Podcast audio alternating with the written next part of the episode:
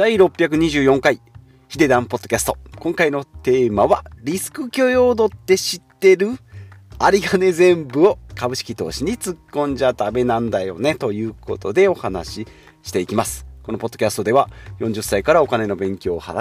始めまして、暮らしに役立つ情報や、まあ、あんまり意味のない雑談も含めまして、平日の朝からお届けしているポッドキャストです。ということで、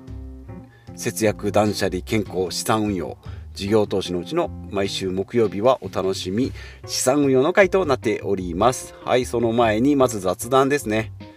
はい。で、えっ、ー、と、私の車もですね、12月に入り、まあ先週ぐらいからちょっと雪が降るんじゃないかっていう話をちらほら聞いて、冬タイヤに、まあ、交換しましたよということです。はい。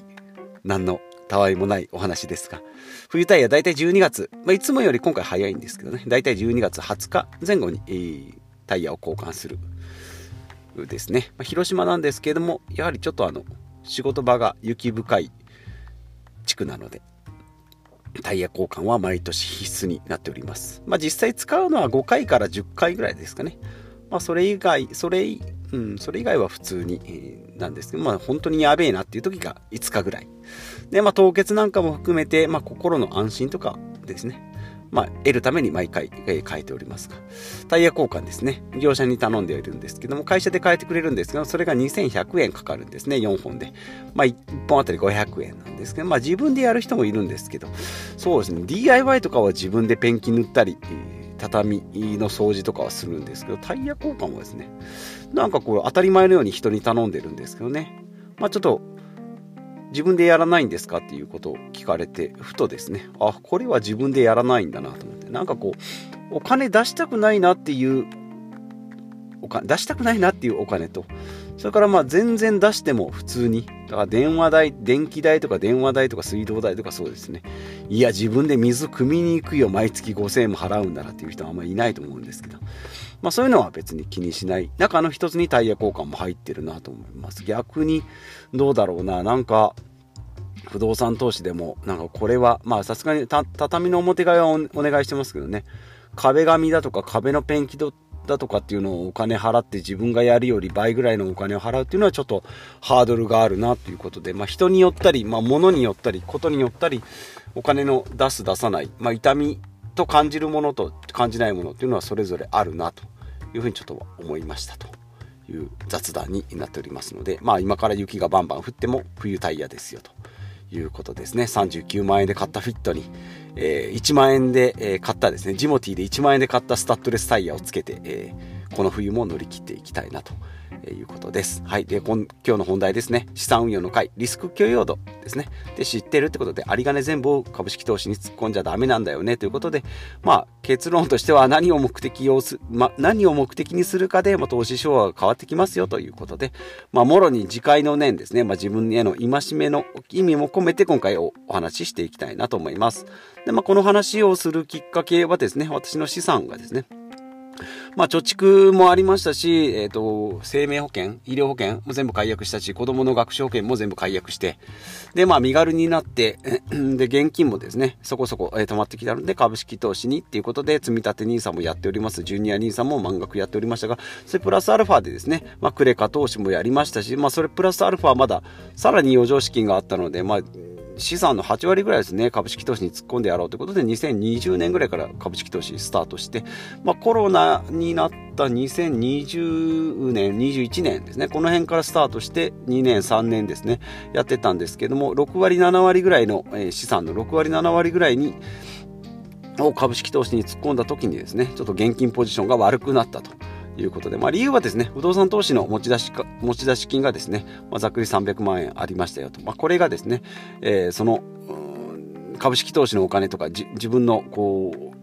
家計の資産とごちゃになったもので、まあ、そこからですね、現金が目減りしていったというのが理由ですね。まあ、これによってですね、前回、前々回ですね、お話ししていきましたが、ジュニア NISA の枠ですね、3年だと思ってたのが4年目あるということで、来年あと1年ですね、最終年、2023年12月までなんですけども、ジュニア NISA があると。まあ、このあと1年の枠は、80万円かける2人分160万円分、まあ、使わないことに決めたということで、まあ、もうちょっと現金ポジションが悪くなると、株式を売却しないといけないんですど、まあ、そこの前に、まあ、あとジュニア NISA 1年分やるぞっていう資金を、まあ、取り崩したっていうような感じになっておりますので、えー、まあ、そうならないためにも、え、自分の戒めだとかですね、まあ皆さんもですね、えー、株式投資にちょっとこう、もう全部ぶち込んだ方がいいだろうって言われる方はですね、気をつけた方がいいですよというお話をしていきたいなと思います。で、まあ、どんな人におすすめかってことで、まあ、株式投資始めたばっかりでですね、まとまった資金があるよっていう、なんかちょっとこう、スピード遅くないみたいな、積立 NISA 毎月3万円、4万円、ちょっと遅くないって言って、年間40万円でしょって言って、もっと500万、1000万動かしたいんだよねっていう人ですね。まあ、そういう人はちょっと気をつけた方がいいですよ、ということ。で、あと、ま、お得な制度を最大限活かしたい。え、ジュニア NISA あるのっ。80万円年間？って言ってて、子供うち8人いるよとかっていう方ですね。ジュニア NISA バンバン使える枠はあるんです。まあ、資金があるかないかは別としてですね。ジュニア NISA お得ですよと。まあ、今、人気がなくて終わった、終わるにつれて爆増したんかな。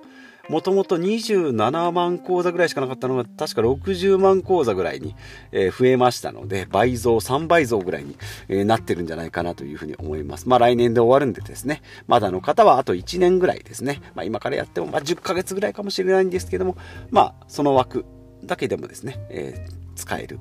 のであればいいんじゃないかなと思います。はい。で、えっ、ー、と、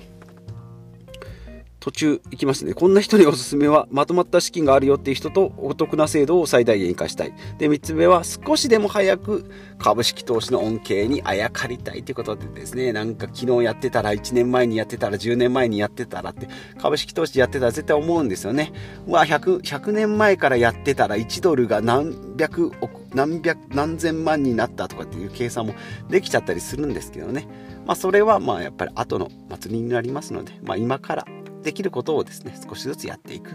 ということが必要かなと思います。はい。で、ポイント3つですね。まあ、毎月の収支、キャッシュフローですね。これしっかり見ておくと。まあ、毎月20万円のお給料です。18万円使えます。で、2万円余ります。じゃあ、この2万円をどうしようかっていうところですね。貯金にするのか、株式投資するのかですね。そういったところをしっかり意外とですね。まあ、1回見れば、まあ、その、1年、ななんだろうな。1ヶ月2ヶ月見ればですね、あとの10ヶ月は、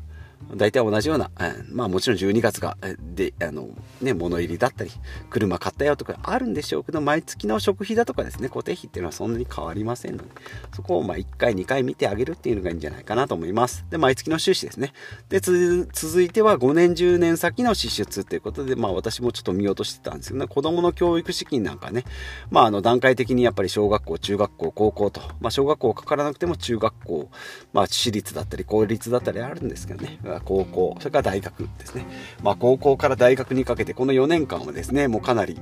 教育資金がかかってきます。まあ、もちろん借り入れなんかもあるんでね、そういう枠も使いながらやっていきたいなとは思うんですけども、まあ、資金、トータルでいけば500万、1000万ですね。まあ、1人2000万とかかかると言われておりますが、毎月のこうフローでいけばですね、やっぱり年間で、え2、300万ぐらい飛んでいく時期があるんじゃないかなと思いますので、まあ、それに備えておくっていうのがいいかなと思います。はい。であとは人生のゴール設計ってことですね。まあ、最終自分がどうなりたいかですね。まあそんなん知らねえよと、もう毎日で忙しいんだ。毎日のこうドラマとかサッカーの試合とかで忙しいんだよと思うかもしれないんですけど、まあ、このゴール設計がね、やっぱりできてないと、まあ偉そうに言ってる私もですね、あやふやなまんま来ておりますが、まあ、ただですね、少しずつでも考えていくっていうのは必要かなと思います。はい。で、まあじゃあ具体的にどうやっていけばいいんですか？ということですけど、毎月3万円の余剰資金があるのであれば、まあ積み立 NISA を始めようとかですね。まあ iDeCo だったりもありますし、で、学資保険を辞めて200万円。これうちもそうなんですけどね、学資保険辞めたお金が100万円、200万円ありますよっていうのは、そのお金をジュニア NISA にぶち込もうと。まあ、あと1年なんでね、マックス1人だと80万円なんですけども、これをまあぶち込んでいくっていうのもいいか、いいんじゃないかなと思います。で、あとまあ年金の追加投資に、まあさっきも言いました、イデコを始めようってことですね。まあ3種類ちょっと、こう、税制優遇の、えー、質だとかですね。まあ、イデコはちょっとまた別で、えー、まあ、うん掛け金に対しても節税効果もあるし、ただもらう時もですね、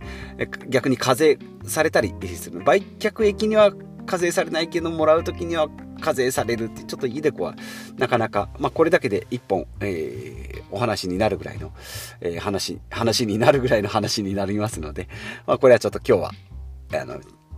控えておきたいなと思います。はい。なので、まあ、イデコもあるよということですね。はい。で、さっきも言いました私の失敗例ですね。まあ、3年で資産運用で、えー、資産の8割っていうことで急加速したのが、まあ、ちょっと行き過ぎたい投資手法手法ですでしたよということですね。あと2つ目が不動産投資の資金と家計をこう混在させたっていうことで、公私混同ですね。まあ、どっちも講師の死なんですけど、まあ、え、ー、と、本業、本業というか、まあ、家計と、うんそのビジネスを一緒に混ぜてしまったということですね。ここは失敗ですね。はい。であとはジュニアニーサの1年の枠を見落としていたということで、もう当初ですね、2020年からスタートしたんですけど、2019年か、スタートしたんですけど、3年しかないやと思ってたんですね、4年だったので、まあ、3年で240万円っていうのが320万円、2人にすると480万円が640万円だっけな。はい。ななので、160万円ぐらいですね、枠が増えたということですね。まあ、ここで、えー、資金が、まあ、枯渇してしまったということですね。じゃあ、まあ、優先順位はどれですかっていうんですけど、まあ、イデコをですね、まあ、ちょっとこれ別枠なんですけどね、まあ、年金として60歳以降で、えー、まあ、今60歳で、まあ、どんどん伸びていくんでしょうけど、まあ、年金代わりに積み立てたいよっていうんであれば、イデコは節税効果は高いですよと。いうことなので、まあ、優先順位としてはイデコが一番高いのかなと思います。だ NISA3 兄弟の中で、3兄弟が急に出てきたけど、まあ、一般 NISA と積み立 NISA ですね。まあ、この辺の、えー、積立 NISA と一般 NISA ですね。まあ、これが一番優先が高いんじゃないかなと思います。で、その後にジュニア NISA ですね。まあ、来年あと1年ですけどね。で、その次にクレカ投資って言って、まあ、クレジットカードで投資することによって、まあ、どうだろうな、1%とか0.5%ですね。えー、まあ、株式投資にポイントがつくっていうのもかなりポイントが高いっていう、まあ、ポイントがいっぱい出て、ポイントだらけになるんですけど、で、まあ、5万円投資してる0.5%だと250円、まあ、知れてるかなと思うんですけども、キャンペーンだなんだとかですね、えー、クレカ投資をしたらですね、どうだろう、2、3万円ぐらいですね。ポイントがついちゃいますので、まあ、これ非常にいいんじゃないかなとます。で、その優先順位を飛び越えて、あとは特定口座ということで、まあ、普通に、えー、株式投資をするということで、えー、っと、20.315%の税金が、取られますけれども、あとの、まあ、クレカ投資も、うん、税金かかりますけどね、NISA だとか iDeCo っていうのは、上限の枠内であれば、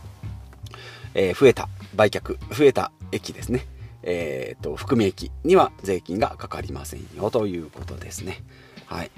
じゃあ、えー、こうなったら、こんな時はどうするの？っていうことですね。まあ、現金がショートしたらですね、売却、株式売却するしかないですよ、と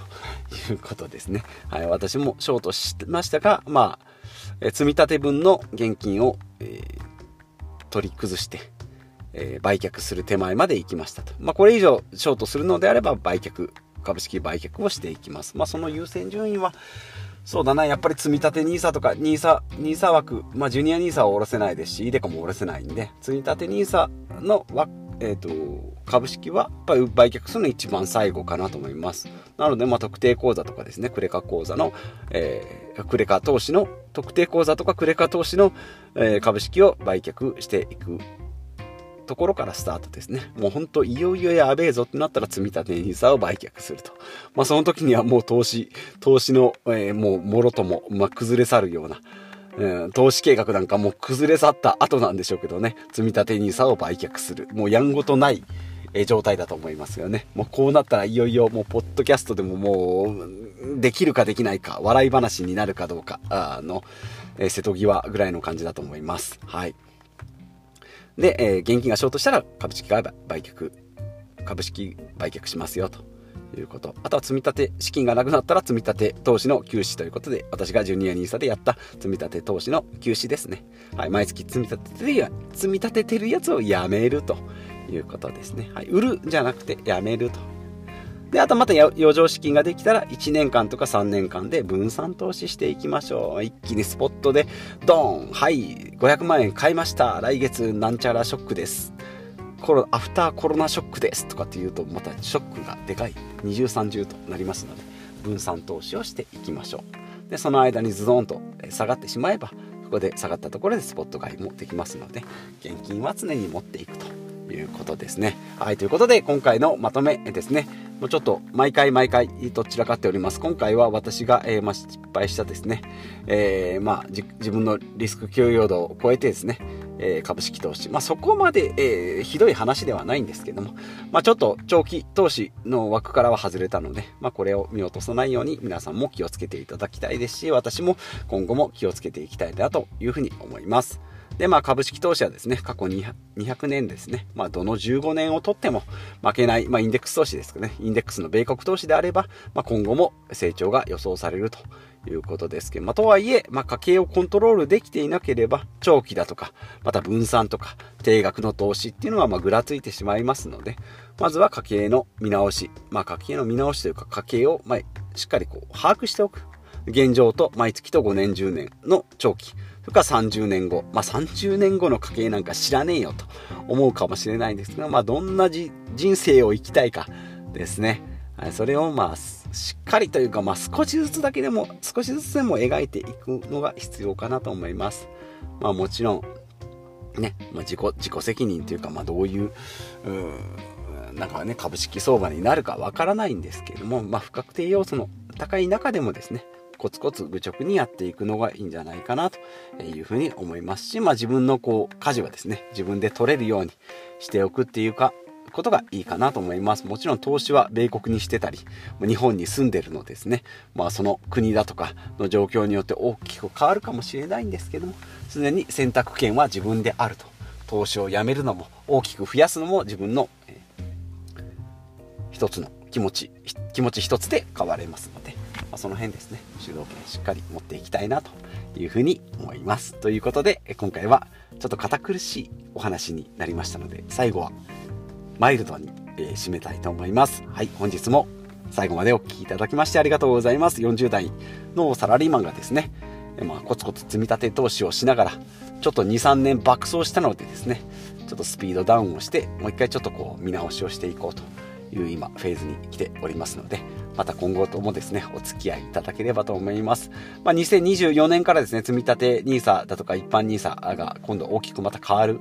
予定になっておりますし、まあ、こ最近のまたニュースもですね、チェックして、また新しい、え制度なんかが出たらですね、まあ私なんかでよければですね、解説していきたいなと思いますし、私がどうやっていくのかっていうのも発信していきたいなと思いますので、お付き合いいただければと思います。ということでまた次回お会いしましょう。